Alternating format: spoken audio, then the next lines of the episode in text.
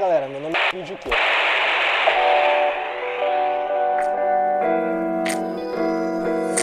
Startup Life, o seu podcast sobre negócios, tecnologia e inovação. Powered by Silva Lopes Advogados.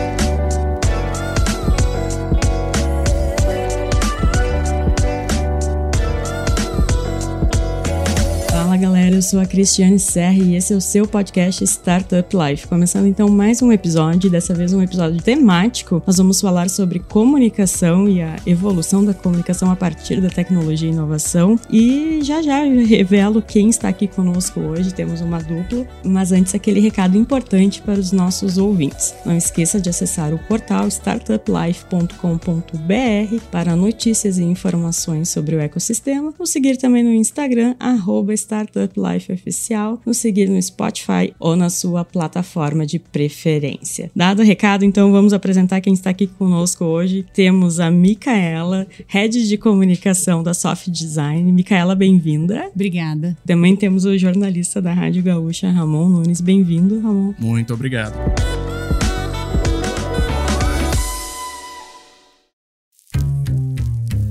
Vamos falar sobre esse assunto que é uma das dores das startups, a comunicação, como se comunicar, como se comunicar bem. Mas antes a gente vai fazer um resgate aí e falar um pouquinho de como avançou a comunicação no Brasil. Esse podcast então está indo ao ar na sexta-feira, dia 9 de setembro, e no dia 7 de setembro, além da independência do Brasil, é celebrado também os 100 anos do rádio no Brasil, que não por acaso a data foi escolhida para celebrar os 100 anos da independência do país. Então, pela primeira vez, foi feita uma transmissão radiofônica no Brasil, no Rio de Janeiro, em comemoração aos 100 anos da independência. E de lá para cá, muita coisa mudou na comunicação, teve muito avanço, então queria ouvir dos nossos convidados quais são as suas percepções nesse avanço, desses 100 anos para cá. Muito prazer, Micaela. Prazer, Cristiane. Um prazer estar aqui com vocês. O rádio é fala, né? O rádio é expressão, é comunicação na raiz. O rádio chegou no Brasil antes, acabou sendo inaugurado em 1922 e justamente pela independência do país e foi um evento, um marco na comunicação Sim. do Brasil, porque não se tinha como comunicar para grandes massas. Então chegou o rádio. O jornal demorava para chegar em alguns pontos, folhetos, folhetins, e o rádio chegou como uma mídia instantânea, né? Rádio Globo Rio de Janeiro, uma emissora de O Globo, o maior jornal do país. Alô, alô, repórter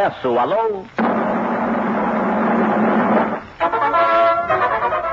Professor 20, boa noite. Aqui fala o repórter S, um serviço público da S, Brasileira de Petróleo e dos Revendedores S, com as últimas notícias da UPI desta emissora. E, e de lá para cá, acredito que todo mundo pode concordar, o rádio continua vivo, mudou o meio e mudou pouco a mensagem. Eu acredito que o meio ele é modificado a, a, mensagem é modificada pelo meio, o e-mail é modificado pela mensagem. Mas a comunicação, ela não muda, ela precisa ser clara, ela precisa ser concisa, ela precisa repassar a mensagem que se quer repassar. Nesses 100 anos a gente veio do rádio a válvula para celular, né? Então, pro realmente. Podcast. Pro podcast. É uma... O áudio continua sendo forte, mas mudou o meio como é transmitido essa mensagem. Isso é muito interessante e para quem trabalha em rádio, como eu trabalho, ainda hoje com rádio convencional, a gente também tem que mudar algumas coisas. Nós mudamos a forma de passar a mensagem, nós mudamos o formato do meio, mas continuamos, tentamos continuar aí vivos, né, com o rádio tradicional. As startups, elas têm buscado essa comunicação, acredito eu, de uma forma mais, mais simples, mais clara, mais tranquila, mais informal, mas é preciso comunicar bem, né? É preciso que a mensagem chegue onde quer chegar. Exatamente. Bom dia também, cumprimentando vocês Bom agora. Dia. Eu acho que é muito interessante, né, na, na história da comunicação, que sempre quando surgem novos meios, né, novos canais, aparecem alguns gurus dizendo: ah, é o fim do. Quando a televisão apareceu, né, é o fim do rádio, né? Daí quando a internet apareceu, é o fim da televisão, né? E a gente tá aí, então, com o rádio completando 100 anos. A televisão, eu acho que tem em média 70, 72 anos, é, se não me engano, isso. no Brasil, claro. E aí, depois, mais recente, a gente tem em 1998, por exemplo, a fundação do Google que vem para totalmente revolucionar a comunicação, mas ainda assim não para fazer esses outros canais desaparecerem. É muito engraçado que o, o, por exemplo, o carro continua sendo um lugar onde as pessoas escutam rádio. Talvez no celular elas acabam optando mais pelas plataformas de streaming mesmo, né? Ouvindo podcasts ou escolhendo as músicas que querem ouvir, mas o rádio ainda tem um papel muito fundamental no deslocamento das pessoas, tanto com, com seu carro próprio quanto com Uber, uhum. Em ônibus. Então eu acho que é muito interessante ver que essa plataforma ainda vive e até agora, né, nesse momento que a gente está passando por, por um momento de, de eleições, né, no Brasil, o quanto o rádio está sendo importante nessa divulgação de massa, né? Porque hoje, se a gente liga o rádio, vai ter lá várias propagandas, vários candidatos, suas propostas, etc. Então ainda existe essa potência e apesar de das startups, né, virem com uma base totalmente tecnológica, não existe bala mágica, não existe, ah, vamos fazer só Google, vamos se comunicar com o nosso público só através da internet. Tu tem que treinar, eh, testar as plataformas diferentes e avaliar quais que vão te dar retorno. É claro que a mensuração é muito mais difícil, né, nesses veículos de massa, né? Mas aí funciona muito mais como awareness de marca que a gente chama, né, que é para as pessoas pessoas conhecerem a tua marca muito mais do que efetivamente a compra, né, ou a aquisição. Isso que tu falou, Micaela, uh, me lembrou muito um exemplo que é a própria Netflix. Se a gente parar para pensar, todo mundo já viu aí um, um outdoor da Netflix ou estampado em algum atrás de algum ônibus, algum anúncio. E a Netflix mesmo comprou uma empresa de outdoor nos Estados Unidos, então a gente vê uma empresa super disruptiva também trabalhando com a, os canais comuns, né, de, de comunicação. Sim, os canais mais tradicionais. Mais tradicionais. Né? Isso. É, é muito interessante ver que não tem uma, como eu falei antes, né, uma bala de prata, não Sim. tem como. É óbvio que hoje a internet nos dá uma possibilidade de alcance muito maior. Por exemplo, Sim. agora a gente na Soft Design a gente acabou de fazer um rebranding e a gente optou por fazer a mídia de outdoor, que era Sim. uma coisa que a gente nunca tinha feito. Qual que é a diferença? Na mídia de outdoor eu vou atingir somente as pessoas que estão naquela região geográfica. Enquanto isso, se eu estou trabalhando a minha comunicação através do Google, das redes sociais, eu aumento essa região geográfica, né, para atingir as pessoas. Já o rádio e a televisão continuam tendo esse potencial maior, potencial de alcançar muitas pessoas. Mas a, a dificuldade de saber em quem tu tá atingindo, né? Porque é curioso que o rádio até 1960, 65, o rádio era o centro da sala de casa. Todo mundo tinha um ali. A televisão chegou, a televisão assumiu esse posto. O computador chega, o computador assume esse posto. E agora a televisão volta a ser o centro, só que com conexão à internet internet. Então ali tu sabe que tu tá atingindo uma família, mas quem tá vendo? É o pai, é a mãe, é o filho, é, é todo mundo junto, não tem como saber, né? Porque a casa da pessoa, o carro da pessoa na rua, agora outdoor realmente é curioso essa questão do Netflix, da soft design, porque um outdoor é uma mídia tão tradicional, né? Tão tradicional, mas atinge, impacta, tu tem certeza que tá atingindo aquela região, aquelas pessoas que estão circulando por ali. Então realmente essa questão do meio e da mensagem, ela é muito clara, tu tem que saber quem tu quer atingir. E a internet hoje tem como mensurar quantos acessos, quem acessa, tem. O Google consegue fazer isso pra gente. Sim. Mas é, é, o curioso é que o rádio tu pode não estar tá com ele ligado, mas tu tá ouvindo de alguém. A televisão tu liga para ter uma companhia em casa. Tu tá passando na frente de uma padaria que tem uma TV ligada, tu acaba captando um pouco da mensagem. Essa é a grande mágica do esquema.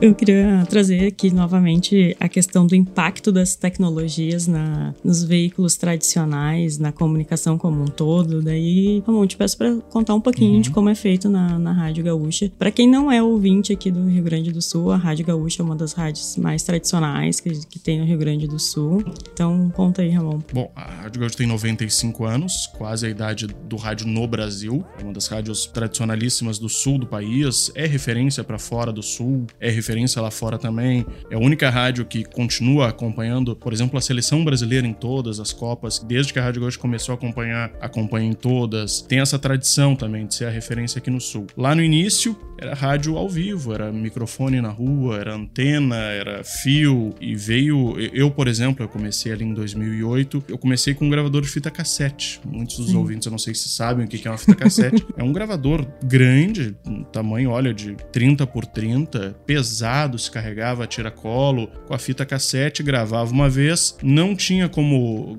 tinha como gravar por cima só depois, ou seja, tinha um número limitado de, de gravações que podia ser feito. Aí tu gravava qualquer coisa na rua, trazia para dentro da redação, ia num, num rádio, num gravador que tinha, baixava a comunicação. Já tinha computador, mas aí tu tinha que baixar da fita pro computador. E isso demorava um tempo gigantesco. Depois começou a se usar o gravador digital, só que ainda era um gravador grande. E hoje em dia, o celular. Hoje em dia, no celular, a gente grava qualquer coisa. Errou, começa de novo. A memória ali, claro, não é infinita, mas é muito maior. A, a qualidade de som é muito maior. Essa qualidade de som que a gente está tendo aqui agora, por exemplo, anos atrás não se tinha.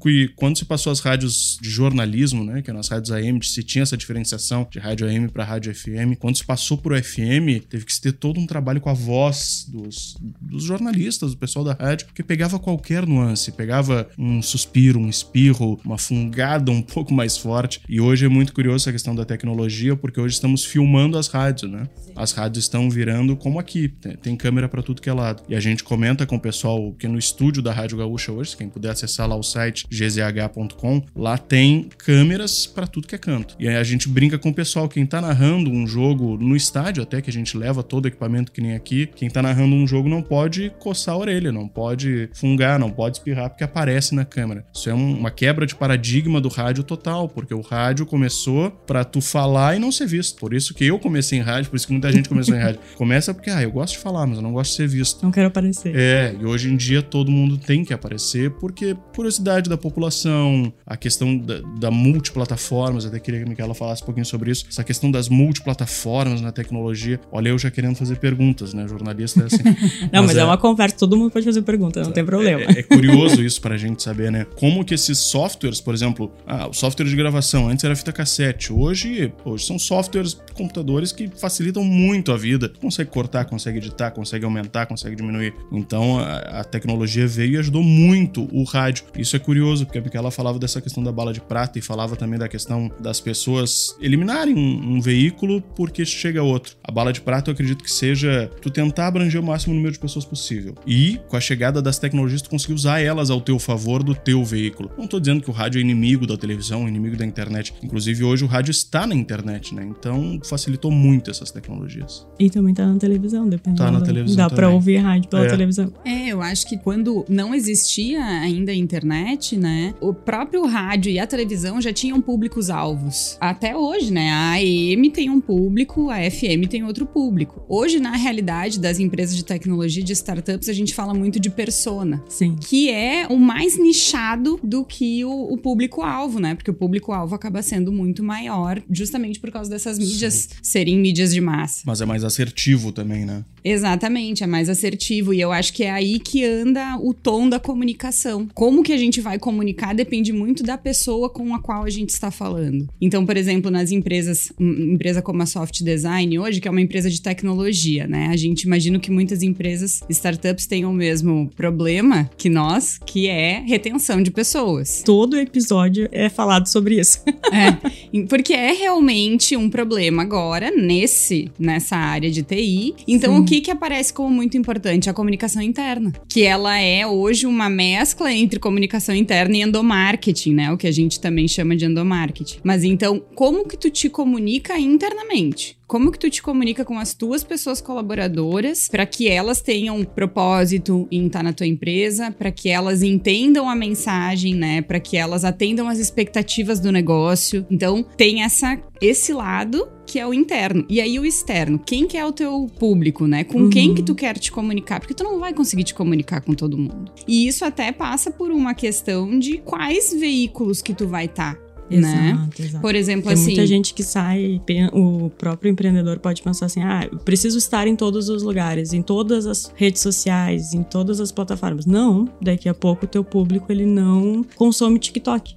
Por exemplo. Exatamente. Não faz exatamente. sentido tu estar gastando energia, despendendo dinheiro ali, se o teu público não tá ali, não vai ser assertivo. Exatamente, até porque cada veículo tem uma expertise. Não adianta hoje eu querer ir lá na Rádio Gaúcha e ser radialista. Eu não vou conseguir porque essa não é a minha expertise. E isso funciona também com as redes sociais, por exemplo, hoje, né? Que são plataformas diferentes. Então, uma pessoa que sabe muito, por exemplo, atuar em LinkedIn, talvez não seja tão expert em TikTok. E aí tu tem que começar a nichar. Tá, mas onde está meu público? Vale a pena eu estar no LinkedIn? Vale a pena eu estar no TikTok? Vale a pena eu estar no rádio? Vale a pena eu ainda fazer propaganda na televisão? Vale a pena eu fazer outdoor? E tu só vai descobrir isso testando, né? E aí vem um pouco esse apoio do método ágil na tecnologia de testar, experimentar, avaliar os resultados, né? Por exemplo, agora a gente fez essa coisa do outdoor e a gente não tá acostumado a fazer mídia tradicional. Então a gente não tem como medir, eu tô meio no escuro. Sim. Porque eu não sei se vai dar certo Faz uma ou não. estimativa, né? De quantas pessoas tem naquela área. É uma Exato. estimativa, né? E aí, todas as pessoas que estão chegando no nosso site pedindo contato, né? E que são do, da região de Porto Alegre, Grande Porto Alegre, que foi onde a gente colocou os outdoors. Eu conversei com os meninos que trabalham ali à frente da parte de vendas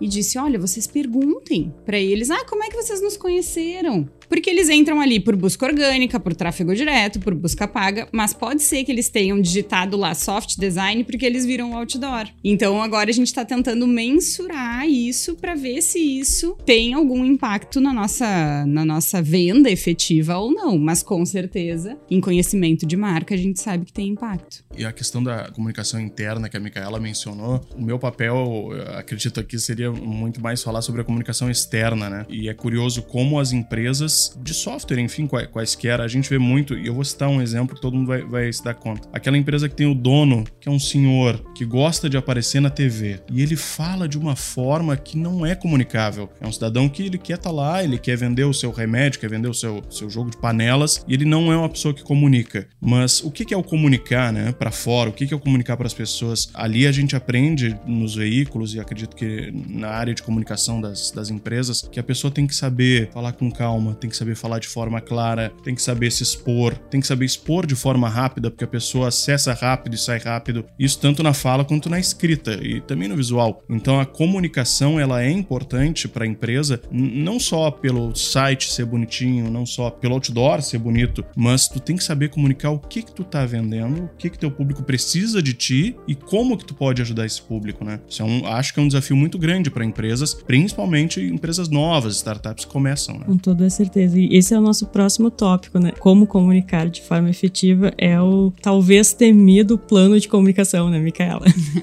Pois é, pois é. Que é muito mais complexo hoje em dia, porque às vezes a gente faz pra. Antigamente a gente fazia pra um ano, né? E agora, quando a gente faz pra um ano, chegou na metade do ano, já mudou tudo. Já mudou tudo.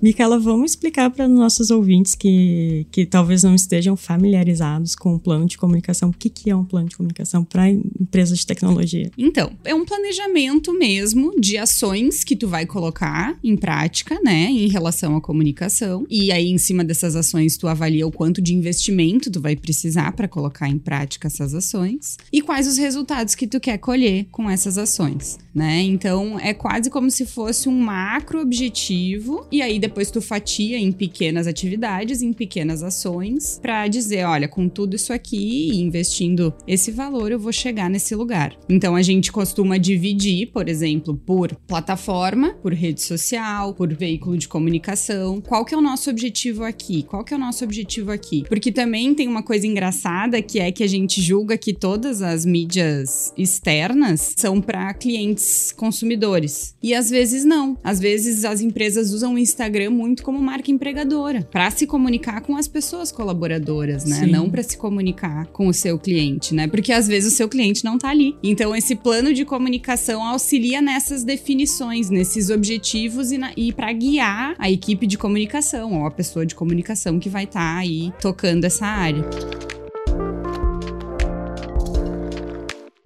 Se a gente pudesse fazer um guia rápido aqui no podcast sobre boas práticas desse plano de comunicação, o que que tu diria? Ai, meu Deus, eu acho que eu já falei algumas, né? Mas eu acho que precisa ter muito claro aonde tu quer chegar, né, como Uhum. empresa. E eu acho que não, a gente não pode ter objetivos inatingíveis. Por exemplo, assim, estou começando a minha startup, o meu produto digital está sendo lançado esse ano, né? E eu já tô com o objetivo de daqui seis meses ter um milhão de seguidores nas redes sociais. Pode acontecer? Pode, mas é raro, entende? E o que acontece quando tu coloca essas metas, estipula esses objetivos muito grandes, é que tu frustra as pessoas que estão trabalhando ali. Então, tu ter um macro objetivo atingível e dividir isso em pequenos objetivos ao longo do tempo é legal também para dar essa satisfação para as pessoas que estão trabalhando nisso. E eu acho que é muito importante dividir né, as, os veículos, as plataformas onde você vai atuar, especificar como você vai atuar. Por exemplo, ah, eu vou atuar aqui com texto, aqui eu vou atuar com podcast, aqui eu vou atuar com uh, vídeo, né? Dividir também pelos canais e pelos meios e avaliar muito bem o quanto tu vai poder investir, Uhum. né? O quanto tu vai ter disponível, o quanto a empresa vai ter disponível para investir, porque hoje a gente sabe que muito disso tudo é estratégia paga, né? Muito disso tudo a gente precisa fazer para fazer uma propaganda no rádio, para fazer uma propaganda na televisão, para fazer uma propaganda no Google, tu precisa, né, investir. Eu acho que passou um pouco aquela, aquele sonho de que o Google te entregaria tudo de graça, né? Que as pessoas iriam buscar no Google porque elas querem. Não, né? A gente sabe que hoje o Google, com a questão de dados, com o algoritmo dele, ele entrega para a pessoa o que a pessoa precisa, um, nichado, segmentado. E, e por isso acho que o que a Micaela falou, né? De, de tu precisar ser assertivo nessa questão de onde é que eu vou investir o meu tempo, o meu dinheiro, minha, enfim, to- todo o meu esforço para conseguir atingir aquele público, né? Isso acho que é o mais importante, né, Micaela? Tu ter a noção de onde tu tá investindo o teu, teu, teu recurso naquilo ali, né? E é uma avaliação constante também, né? Porque o público, o comportamento do público, como a Micaela estava falando anteriormente, muda muito mais rápido hoje. As plataformas mudam muito mais rápido. As formas de como o, o algoritmo funciona. A gente pode citar aqui o Instagram. Toda semana tem milhões de atualizações. Então, para tudo que a gente está fazendo agora, vamos começar a fazer. Agora não é mais foto, é vídeo. E assim vai, né, Micaela? É, mas eu também acho que a gente sempre precisa ter um cuidado, sabe? Porque essas, essas empresas grandes detentoras hoje, né, da comunicação, principalmente digital, elas, ain- elas estão ainda testando muitas coisas também. Sim. Então é isso, o Instagram vem com essa ideia de tá, agora a gente vai priorizar vídeo para porque a gente quer ser mais próximo ao TikTok, né? E aí todo mundo começa a fazer vídeo, mas daí de repente o Instagram volta atrás. Então, como é que qual que é o meio termo para eu não ir com tudo,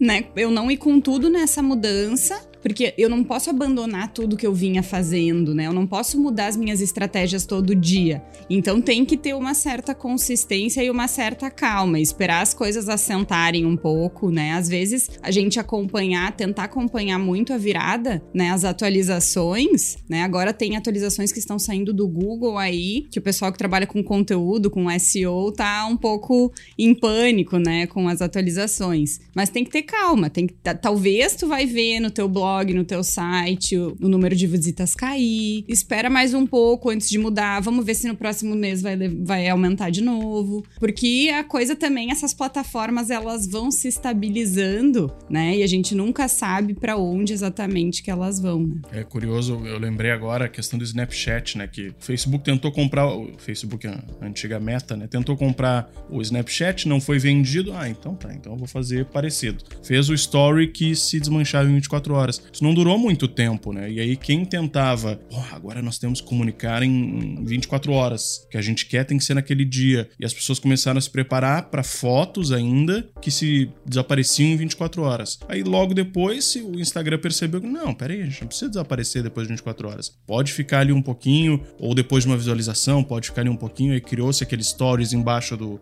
do destaques. perfil, destaques. E assim a coisa vai evoluindo e vai aos pouquinhos a comunicação também evoluindo, né? Eu acho que a grande sacada é a gente entender que o uso das plataformas digitais é exatamente como o uso da comunicação, desde a nossa comunicação verbal. Existe uma base, mas ao longo do tempo, com o uso das pessoas daquele idioma, com o uso das pessoas daquela plataforma, as coisas vão mudando. Então eu acho que era sobre isso que, que tu vinhas falando, né? Essa coisa do. Ah, era o Stories, era em 24 horas. Era mostrar o que está acontecendo neste momento, né? Sim. Hoje já não é mais exatamente isso, porque as pessoas começaram a usar a ferramenta de outro jeito, e aí aquela ferramenta que foi criada com um objetivo tem outro objetivo agora. Nem ela sabe o que, ela é ainda. Exato. Um ótimo exemplo disso é o Twitter. né? Ele não foi criado para era para a pessoa dizer o que, que ela estava fazendo naquele momento e virou tudo que virou. Exatamente, exatamente. Se tornou uma das plataformas de maior engajamento, né? De, de comunicação entre pessoas e tal, né? Eu acho que tem isso. Tentar acompanhar todas as mudanças o tempo inteiro pode ser um, um dispêndio de energia que não é necessário. Ter essa paciência de aguardar. E acho que uma última coisa que eu lembrei que eu não comentei antes sobre o, o planejamento de comunicação é separar os experimentos que tu vai fazer num período de tempo. Porque se tu testar tudo ao mesmo tempo, vai ficar muito difícil tu saber exatamente o que, que funcionou, como Sim. funcionou e por que, que funcionou. Entende? Então, assim, ah, quero testar. Vou testar outdoor, vou testar televisão e vou testar rádio ao mesmo tempo. Eu não vou saber de onde é que as pessoas vieram. Sim. Então eu vou testar só uma coisa, eu vou testar só outdoor agora. E aí, enquanto isso, eu vou fazer, sei lá, Google e YouTube. Então, assim, porque daí, ah, não, o outdoor não deu legal. Então tá, então mês que vem eu vou botar no rádio e vamos ver o que, que o rádio me entrega. Porque também a mídia tradicional tem uma coisa que é que a, que a mídia digital, né, não tem, que é assim, como a gente afunila tanto, a gente acaba atingindo sempre as mesmas pessoas. Sim. Então, quando tu vai pra uma mídia tradicional, pode ser que uma pessoa que tá lá ouvindo rádio é, na verdade, o teu, a tua persona, é o público-alvo, mas nunca chegou nela os teus anúncios através das redes sociais, por exemplo. Viu, pessoal? Invista em rádio. Não, é, é curioso. E, e outra questão também de quem trabalha em veículo para empresas, é um- um- uma visão diferente. O rádio, por exemplo, a Rádio Gaúcha, pelo menos, vivemos tentando inovar e trazer esse acompanhamento da tecnologia constantemente. Eu lembro que um tempo atrás, tempo atrás já faz quase 10 anos, surgiu o Periscope, que era uma transmissão ao vivo pelo Twitter, uma plataforma, um, um software que se, se conectava com o Twitter e aí conseguia se fazer uma transmissão ao vivo. Hoje em dia isso já mudou, né? O Instagram já faz transmissão ao vivo, outras plataformas fazem automaticamente. Então, e a gente lá, a gente tenta seguir essa linha de, de manter atualizado. Então, eu acho que a- o grande segredo para o futuro do rádio, da TV, da internet tradicional, da não 2.0, da não do 3.0, é conseguir juntar essas plataformas, conseguir unir tudo para conseguir entregar o máximo. E isso que a Micaela trouxe de ah, testar no outdoor ou testar no, no digital, melhor exemplo, testar no digital, acaba atingindo sempre o mesmo público. Testar um pouco no rádio, testar um pouco na TV, testar em outdoor, testar em panfleto, testar em flyer, testar a comunicação, mas que ela seja clara, né? Que ela seja sempre direta, que ela seja clara pro teu público, que tu saiba quem tu quer atingir. Acho que esse é o principal. Tu tem que saber o resultado que tu quer chegar.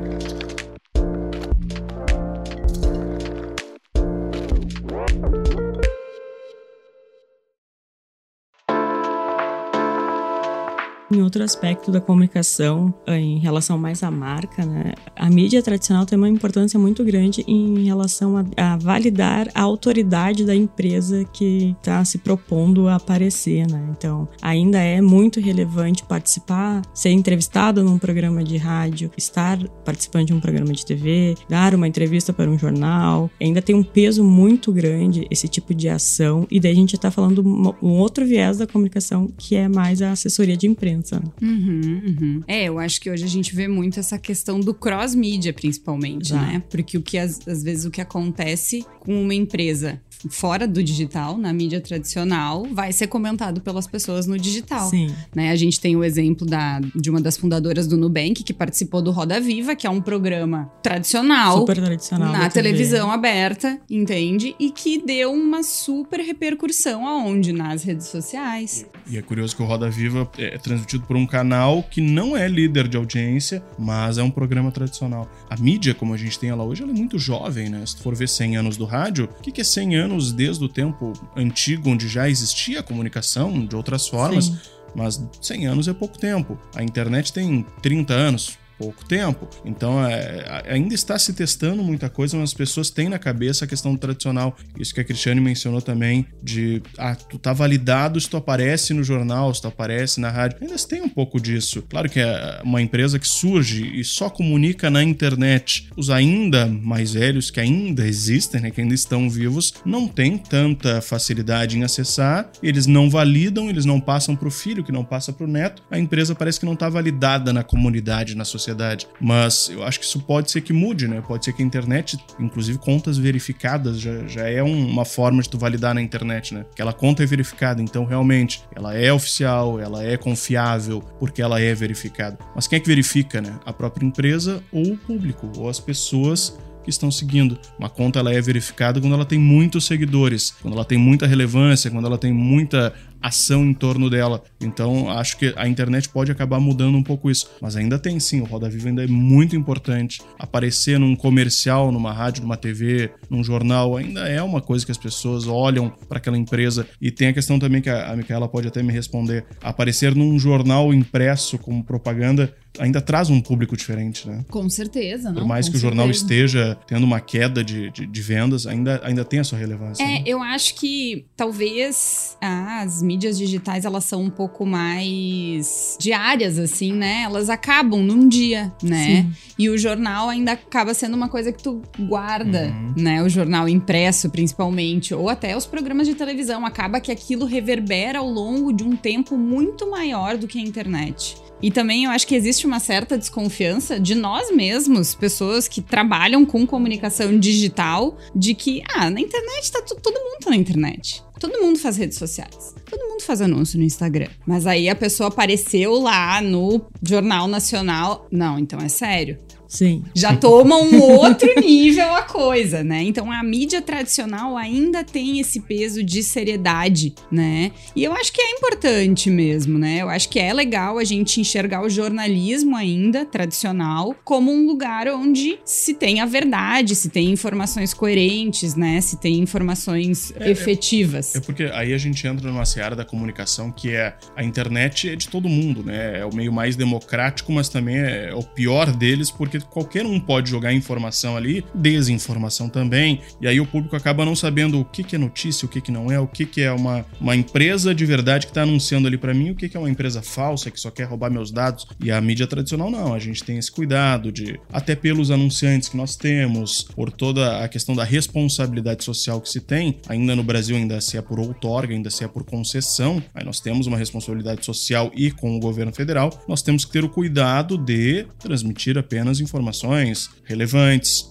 fatos de verdade. Enfim, tem toda essa questão. E, e a Micaela me lembrou uma, uma, outra situação que é o grande mal do século futuro, acredito eu, né, na minha opinião, o print screen, né? Isso vai ser aquele, é, por exemplo, uma empresa tem que ter todo um cuidado porque as postagens antigas podem voltar e ser um mal para a empresa. Pode ser um bom, uma coisa boa, mas também pode ser um mal para a empresa, né? Isso é uma questão comunicacional empresarial também. Tem que ter esse cuidado a partir de, de agora, 10 anos atrás, né? Posts antigos de funcionários do, do, presidente da empresa de 10 anos atrás xingando tal time, falando alguma coisa que não condiz com a política atual da empresa, com a filosofia atual. Isso pode pegar mal também, né?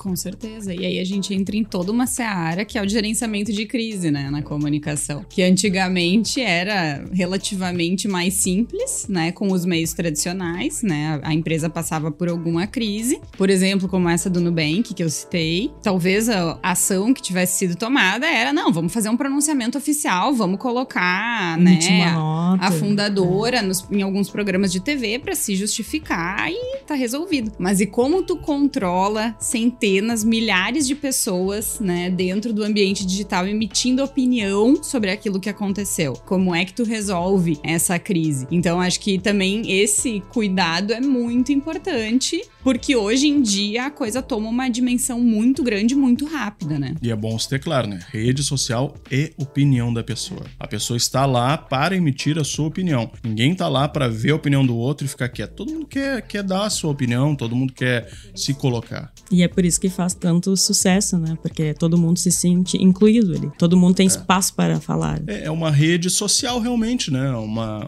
uma sociedade unida pela internet que acaba estando ali, ah, eu- eu acredito que isso é errado, isso é certo, isso é errado, isso é certo. Outras pessoas acabam acreditando a mesma coisa e acaba se formando uma rede que pode ser benéfica para uma empresa ou pode ser muito maléfica, né? Depende da, da opinião. É, a própria formação de comunidades, né? Daí, se a gente Sim. vai pro lado positivo, né? A interação com os clientes, né? Com, com, os teu, com os adoradores da tua marca nas redes sociais é muito benéfica, né? Pode te trazer muitas coisas boas, porque o, o- a velha e boa indicação boca a boca ainda funciona Sim. entre as pessoas, né? Às Total. vezes, essas lo- lojas agora mais, os e-commerces mais famosos, por exemplo, uma Shopee, né? Uma Shopee, às vezes tu ficou sabendo porque alguém te falou, não porque tu recebeu um anúncio. E Ou tu então- vai validar a tua compra a partir do comentário que tá ali também. Isso. Que não deixa. É um boca a boca com uma pessoa desconhecida, de- né? Que é a construção de reputação São- da marca, exato, né? exato. Exatamente. Mas, é por exemplo, a. Shopee, eu, eu não tenho Shopee, nunca comprei pela Shopee. Mas aí o que que Não, não acontece? começa, porque é um vício. E agora tu vai receber anúncio depois dessa É. conversa aqui. Mas o que, o que- é verdade, tem isso. Mas o que que acontece? Se algum dia. Eu já, eu já pedi, por exemplo, pra minha irmã comprar. Compra lá, porque a minha irmã compra direto várias coisas na Shopee. Mas como é que ela ficou sabendo da Shopee? Porque alguma amiga dela, não, compra, é confiável, dá pra comprar. Não é migué, dá pra comprar. Esse boca a boca também é importante, né? Porque as pessoas acabam ah, validando pelo que a experiência da outra, né? A experiência da outra com a marca. Então é importante o boca a boca, assim como na internet, tu ter uma, uma rede social não na internet, né? Por fora dela. E pra marca também é importante, né? Chegar pra alguém, ah, tu conhece a soft design? Pô, conheço. É, bah, é top, é muito boa de se trabalhar. Ah, Pra nós sempre, sempre entregou o que prometeu. A pessoa vai atrás e por mais que tenha algum comentário negativo, é uma pergunta. Por mais que tenha algum comentário negativo lá na- no Facebook da, da, da soft design, a pessoa que ouviu antes, uma pessoa amiga falar, não, confia, vai que é boa. A pessoa ela leva mais em consideração o comentário da amiga, né? Do Com que do certeza, Facebook. Né? com certeza, porque conhece a pessoa, Exato. né? Porque daí tem uma relação pessoal. Eu acho que também a coisa dos, dos e-commerces, né? Que a gente falou da Shopee, agora a gente poderia falar da, da Amazon, do Magazine Luiza, da Americanas, né? Que usam muito a mídia tradicional ainda, né? A própria Shopee faz propaganda na Globo, né? Na televisão. Kombi online na Shopee. Talvez isso seja uma coisa interessante de se pensar. Ah, se a tua plataforma né, digital é um e-commerce, hum, talvez valha a pena tu pensar mais ainda sobre a mídia de massa para atingir diferentes pessoas aí, para buscar diferentes públicos. Nesse, nesse, digamos, balaio, eu colocaria também as fintechs, que são têm um pouco mais de dificuldade por se tratarem de, né, do setor financeiro, ou num país onde a educação financeira é baixíssima, então as pessoas ainda têm muito medo de, uma, de um banco digital diferente, de, de como utilizar, por exemplo, um PicPay. Então, as mídias tradicionais também são, nesse sentido, um bom caminho para elas, né? Com certeza, com certeza. Eu acho que tem muitas fintechs que, inclusive, já se aventuram, né, na mídia tradicional. Né? Eu vi eh, aqui na cidade de Porto Alegre, por exemplo, a gente vê muito outdoor da Warren. Sim. né? Então é uma empresa que entendeu que essa mídia era uma mídia válida. Acho que é a coisa do, do B2C, né? Quando o teu consumidor é a pessoa, né? Final. Acho que as mídias mais tradicionais ainda têm muito mais peso, né? Do que a mídia digital, com certeza. E tem outra situação vivida lá na rádio até, né? Que muitas, muitas empresas novas que surgem buscam as mídias tradicionais para se validar, como a gente estava dizendo. Mas eu me lembro de um caso, por exemplo, que não, não foi aqui no, no Rio Grande do Sul, de uma empresa que surgiu, acabou anunciando num jornal de São Paulo. E por isso, pô, anunciou no jornal, não conseguiu dar conta da demanda que veio por, por esse anúncio no jornal. Aí vem uma questão para vocês duas que são que trabalham mais nesse meio de startups. Uma startup que surge, surgiu agora. Eu vendo, sei lá, eu, eu penso muito na coisa física, né? eu vendo um pneu diferente. eu não consigo pensar em, coisa, em softwares, por exemplo. Eu, eu vendo uma coisa física que é, é inovadora, é muito diferente. Como é que eu faço para chegar num público diferente? Eu, eu tenho que focar no digital, focar na mídia tradicional, tentar experimentar os dois, como tu falou. Como é que a gente faz? Eu acho que tem que experimentar. É. Eu acho que só, tu só. E, e outra coisa que é interessante tu pensar é que tem questões geográficas também.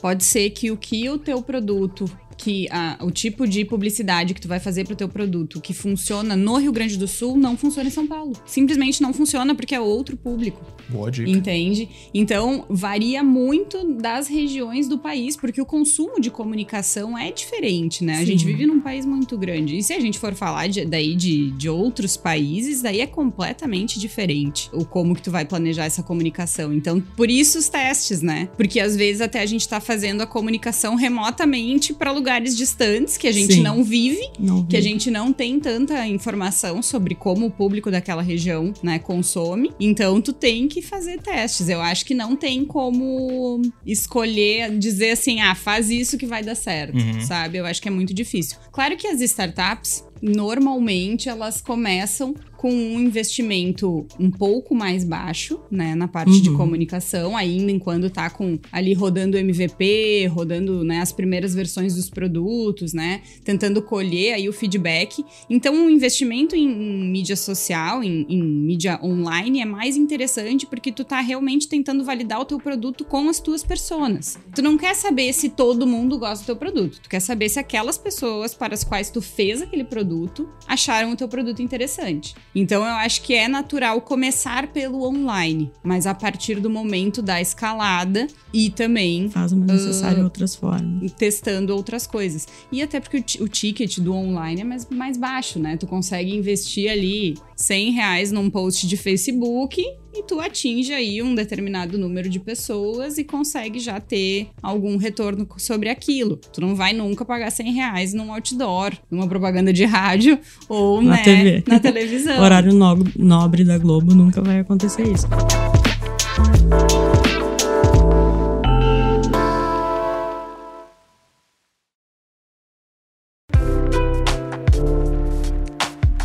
E outro ponto aqui para a gente começar a encaminhar para o final é os formatos que a gente pode dizer que com esse avanço da tecnologia eles surgiram. Depois alguns deles deram uma baixa, assim, por exemplo, o blog. E agora o blog é de novo uma forma muito assertiva de se comunicar. Né? Quais outros eh, formatos vocês acham assim que são importantes? Além desses que a gente já citou. Eu acho que o vídeo é uma coisa que tem ganhado aí muito, muito, muito espaço, né? Porque justamente tanto ele funciona tanto na- no YouTube, né? Hoje o YouTube é o segundo site mais acessado no Brasil, né? A gente tem o Uhum. Google e em segundo lugar o YouTube. Então isso mostra a força do vídeo. E muitas pessoas, inclusive, fazem pesquisa direto no YouTube, não pesquisam no Google. Então eu acho que o investimento em vídeo é bem importante. Claro que, por exemplo, na soft design a gente aposta muito na produção de conteúdo, né, em uma estratégia focada em blog, porque o nosso, a gente é uma empresa B2B, né? Então a gente tem um serviço que ele não é, ele não é um produto, né? Eu não tenho um aplicativo, por exemplo, como a Sim. Uber, né? Eu não tenho um aplicativo que as pessoas e esse a minha empresa é a Uber e meu produto é a Uber, né? A soft design vende serviços. Então, pra gente é muito importante tentar materializar o que são esses serviços através do texto, tentar explicar para as pessoas o que que elas vão comprar da gente efetivamente, porque como a gente não consegue mostrar Sim, concretamente, mas o vídeo aparece também como uma ferramenta muito interessante nesse sentido. E o vídeo sempre com o apoio do áudio, né? Acho que o áudio continua sendo muito importante. E o podcast também. O podcast eu acho que acaba sendo mais nichado, né? Ele é para um público mais nichado hoje do que o YouTube, por exemplo. Mas ele é mais, talvez seja mais assertivo. Aí vocês podem me contar, porque a gente não faz podcast ainda. E daí a, a gente também traz o outro lado que ah, os veículos tradicionais também estão fazendo formatos como podcast, como Sim. vídeo, como tu citou recentemente. Né? experimentação de tudo, né? Estamos experimentando podcasts, experimentando vídeos, porque se tem a ferramenta, nós temos que tentar utilizá-la para entregar o melhor para o público. Como o público de rádio, o grupo RBS como um todo, né? É um grupo que tem TV, tem jornal, tem rádio, tem, tem todas as mídias, tem site, todas as mídias. Então a gente tenta entregar uma melhor experiência possível, a mais completa possível. E o foco, por exemplo, do site GZH são os colunistas. Nós temos mais de 50 colunistas que são exclusivos, como muitos jornais também focam nisso. Por quê? Porque ali eles trazem uma bagagem de experiência num blog, que é como tu mencionou. É uma coluna que ela é online, ou seja, é um blog, é onde ele coloca ali o, que, o assunto que ele quer colocar por dia, cada dois dias, a cada três dias. E aquilo ali, a experiência dele com aquela vivência, com a apuração dele, claro, né? Porque são jornalistas que escrevem, isso tudo traz uma credibilidade que eu acho que o blog tá voltando, porque primeiro o Twitter é 140 caracteres, né? É curtinho ali, a pessoa põe lá, mas geralmente tem um link, ó, acessa aqui para tu ver mais. E esse mais é o blog. Uma outra ferramenta de comunicação que eu vejo que tá crescendo aí internamente é o e-mail, porque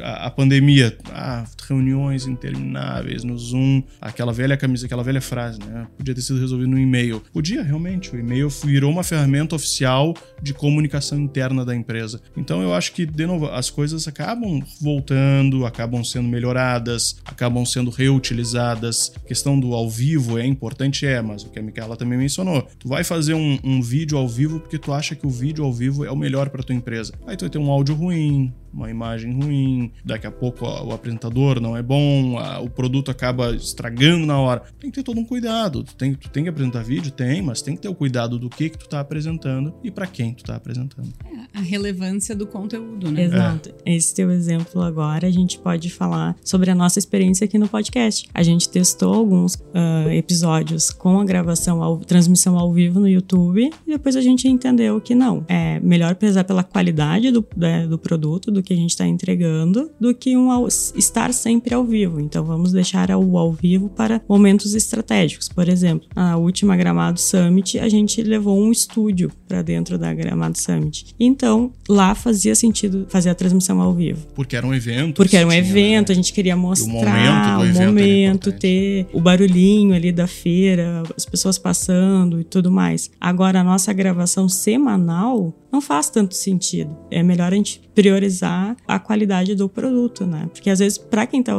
vendo, uma gravação de podcast aqui, como a gente tá fazendo um estúdio, com tudo preparado, tudo controlado, talvez não seja tão interessante, né? Claro, claro. É, é, é justamente a questão do, do conteúdo, né? Daquele momento, talvez. Já quando estamos com um estúdio numa feira, é muito. É, no, no estúdio que a gente não prioriza a qualidade, não é isso, né? Mas é interessante assistir ao vivo.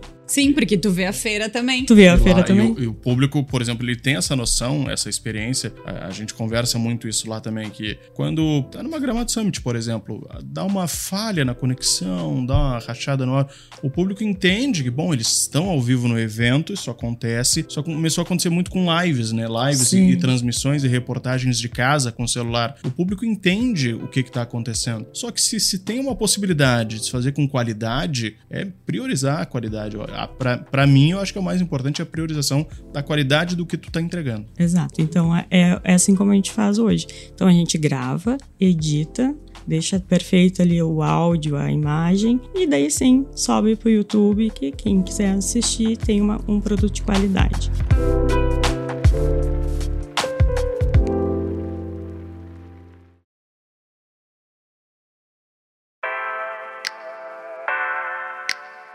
E agora, para a gente encerrar a nossa conversa, eu queria saber um pouquinho de vocês, o que vocês acham que são as tendências para o futuro da comunicação. Essa é difícil. É, tendência. Eu espero que o rádio continue muito forte. É porque eu gosto do meio rádio, mas a, gente percebe lá também que o digital, o digital para nós, o que, é o digital, né? O digital é tudo, tudo é digital hoje. Mas o, meio da, comunicação digital tá muito forte, é a tendência de futuro. Eu acho que nenhum veio, é importante dizer isso, na minha, na minha opinião particular, nenhum meio vai acabar, nenhum meio vai existir. Ele vai se transformar para algo melhor, para algo diferente. Um jornal hoje em dia é lido num tablet. Então, né, o papel pode, o papel sim, pode ser extinto a questão do, do jornal no papel, pela questão ambiental também. Mas rádio, o que, que é o rádio hoje em dia? Rádio é feito, muita gente ouve só pela internet, não ouve no aparelho de rádio. Então, eu acredito que os meios não vão sumir, porque os meios são, na verdade, não é só rádio, é áudio. Áudio, áudio é um meio. Eu ia te dizer, Vídeo o, rádio nos levou até aqui, né? Isso. Não estaríamos aqui gravando um podcast um se não né? fosse o rádio. Aliás, me lembrei também, que depois que a Micaela mencionou na, na outra pergunta, eu lembrei também, como é que eu descobri um podcast, né? Porque o meu primo trouxe o podcast. Ah, porque eu escuto três podcasts no carro enquanto eu tô indo pro trabalho. Eu tenho 25 minutos minutos de deslocamento, eu escuto três podcasts. Eu, tá, mas o que, é um podcast? Ah, é um áudio que é gravado. Deu, tá, mas por que, tu escuta uma coisa gravada se tem ao vivo no rádio do teu carro? Não, porque é o assunto que eu quero escutar e eles falam ali o que eu Aí quero escutar. vem o nicho assertivo. E vem também a questão da região, né? Aqui no Rio Grande do Sul não tinha chegado tanto, São Paulo já tava bombando. É muito essa questão de tu saber como comunicar e das coisas se transformarem. Eu acho que o futuro da comunicação ele é digital, claro. Ele vai ser talvez de uma realidade mais aumentada virtual, acredito eu, que vai se ter muita tecnologia futura e muitas delas vão ter erros, muitas delas vão ser deixadas de lado, mas algumas vão ser utilizadas. Como por exemplo o Google Glass é uma tecnologia que já foi descartada, mas agora pode ser que volte. O Google tá para anunciar uma questão nesse sentido. Então acho que vão ser realmente experimentos, vão ser coisas experimentadas, mas os meios não vão sumir, vai apenas melhorar a comunicação. Eu acho que na comunicação tradicional, no jornalismo tradicional, é, a gente vai ganhar uma força muito grande nesses próximos anos, porque nos últimos 5, 10 anos talvez, a grande palavra da moda é fake news, né? A grande expressão da moda é fake news. Eu acho que agora o público geral, a população em geral global, tá percebendo, não, existem fake news. Então eu tenho que cuidar das fake news, tenho que cuidar das notícias falsas. E onde é que, como é que eu posso saber o que é falso e o que não é? Bom, aí é uma questão que nós estamos ainda nós não, né? O público está se educando para tentar entender o que é isso. Aí voltou a relevância Isso, da... volta a relevância das mídias tradicionais. Mas ao mesmo tempo, pode-se ter, por exemplo, tem muitos blogs aí que são blogs de conferência. Muitos sites ah, conferem a informação e eles já estão virando referência nisso. Então acho que isso é importante a gente ter essa noção de que os meios podem mudar, o formato pode mudar, mas o meio de comunicação não vai deixar de existir. O áudio, o vídeo, até que inventem o holograma, mas aí é, é um futuro muito longe, eu acho. Ou não. É, ou não. É, eu acho que a convivência dos canais, das mídias, vai continuar, né? Eu acho que não vai ter um, um desaparecimento, né? Até quando tu, tu, falava de e-mail, né? Eu lembrei, a gente usa e-mail marketing, usa newsletter e tem uma, uma funcionalidade super legal, né, pra empresa. Então, eu acho que é essa convivência, mas se eu pudesse apostar em alguma coisa que já é presente, mas que eu acho que vai ganhar cada vez mais espaço, é a questão dos dados. Apoiar a comunicação em cima de dados, né? Tanto tanto o jornalismo de dados, o fact-checking, né, que a gente estava comentando, como para dentro das empresas, assim, né? Tu tentar mensurar todas as, as atividades que tu faz, todas as ações que tu fizer, para tu conseguir saber para onde ir, porque como é uma é, são vastas as opções, tu vai ter que olhar para isso para basear a tua comunicação, né? Hoje em dia a gente sabe que tem muitas empresas que colocam muito dinheiro fora em mídia porque estão jogando para todo lado e tem como fazer e aí não tem um retorno interessante, né? Então eu acho que principalmente para as empresas mais jovens assim, para as startups, scale-ups, é tem que se apoiar em dados, né? Tem que ter uma pessoa ali que saiba montar dashboard, que saiba olhar para analytics, que saiba uh, olhar também, entender, ah, como é que eu vou mensurar se eu botar no rádio? Será que eu tenho pessoas com quem eu possa conversar? Como é que eu vou mensurar na TV? Será que vale a pena? Eu acho que a gente sempre tem que se apoiar na mensuração do, desses dados para fazer cada vez uma comunicação mais assertiva, né? Mais clara para o nosso público. É bem curioso isso que mencionou, só para finalizar, porque se eu não me engano, tivemos uns dois dois anos, assim, de um certo marasmo, um hiato de surgimento de novas ferramentas de redes sociais. Não lembro se foi 2012, 2013, 2013, 2014. Foi um período ali que existia o Facebook, estava surgindo com força, já existia o Twitter com força, Instagram surgindo, mas era isso. E naquela época, muitas, praticamente todas as empresas não tinham muita noção de como usar aquilo a seu favor, né? Não se tinha muita noção de, bah, mas eu tenho esse algoritmo ao meu favor. Como é que eu posso ser assertivo no público que eu quero atingir? Muitas empresas não tinham essa noção. Acho que esse realmente é o futuro, né? O processamento de dados, não os dados pessoais do cliente, não é isso. É processamento de dados empresariais para tu buscar o teu público, tu, tu, saber como buscar quem tu quer atingir de novo, teu público-alvo, saber como tu chega nele mais rápido, né? De uma forma melhor. Exato, exato. E tu tem que ter pessoas que entendam, porque tu ficar na mão das ferramentas também é complicado, né? Sim. né? Tu apostar que tu vai botar o teu investimento dentro da meta ali para Facebook Instagram e ele vai entregar para as melhores pessoas e ele vai fazer tudo sozinho. Não é bem assim. Tu tem que saber fazer, tu tem que entender daquilo ali, né, para conseguir alcançar o teu público e, e passar a tua mensagem, né? E eu acho que é claro uma mensagem final que o Google vem muito aí com atualizações de algoritmo em função do próprio da própria cópia, né? Do próprio plágio, né? Então já tem informações de que 60% do que a gente tem no Google é cópia. Olha só. Então agora essa última atualização do Google vem para tentar, o que é muito engraçado, para que uma para que a inteligência artificial do Google descubra os conteúdos escritos por inteligência artificial e não priorize esses conteúdos, porque esses conteúdos feitos por inteligência artificial, eles reúnem um monte de coisa que tá na internet e transformam num conteúdo novo, mas acaba sendo um grande plágio de muitas coisas, né? Ou seja, o Google tá tentando não se auto-sabotar. Exatamente. Então eu acho que a comunicação com um conteúdo único e que entregue alguma coisa pro teu público efetivamente, por exemplo, assim, a gente tá aqui agora gravando esse podcast e isso é exclusivo. É esse momento, só tem agora, e isso é muito importante. Então, apostar às vezes numa estratégia de blog e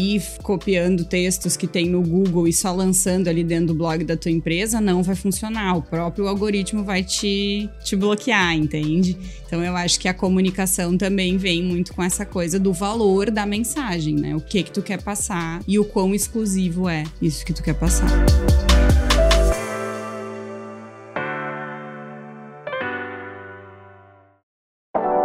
Com essa dica da Micaela, a gente vai finalizando aqui o nosso episódio. Quero agradecer muito a presença dos nossos dois convidados. Micaela, quer deixar teu recadinho final, falar pro pessoal como encontra Soft, como fala contigo também, se ah, quiser com certeza, trocar uma com ideia certeza. sobre comunicação, esse é o momento. Muito obrigada, obrigada pelo convite, Cris. O pessoal da Silva Lopes aí tá sempre fazendo coisas muito legais em termos de comunicação. A gente admira muito o trabalho de vocês. E então pode seguir a Soft Design nas redes sociais, Instagram, LinkedIn, YouTube, Twitter, é, arroba Soft Design Brasil. E pode me procurar lá no LinkedIn, né? Micaela Rossetti. Eu também tô à disposição aí para trocar uma ideia pra gente conversar ainda mais sobre comunicação. Obrigada, Micaela. E Ramon, muito obrigado também pela tua participação. Deixa teu recado final, diz aí como é que o pessoal te encontra. Claro, pode deixar. Eu agradeço muito o convite também para falar um pouquinho de comunicação. A gente sempre, sempre arranja tempo, né? O pessoal pode me encontrar na Rádio Gaúcha diariamente, sou editor lá, 93.7 FM para quem é da região de Porto Alegre. Mas tem o site que tá em todo mundo, GZH, tem o aplicativo de GZH também. E eu posso ser encontrado no LinkedIn também, Ramon Nunes, ou até mesmo no Twitter, Ramon Underline, Nunes Underline, é a minha rede oficial de trabalho. Podemos trocar uma ideia por lá. Muito obrigada também. E aos nossos ouvintes, muito obrigada por mais uma companhia. Até o próximo episódio. Tchau!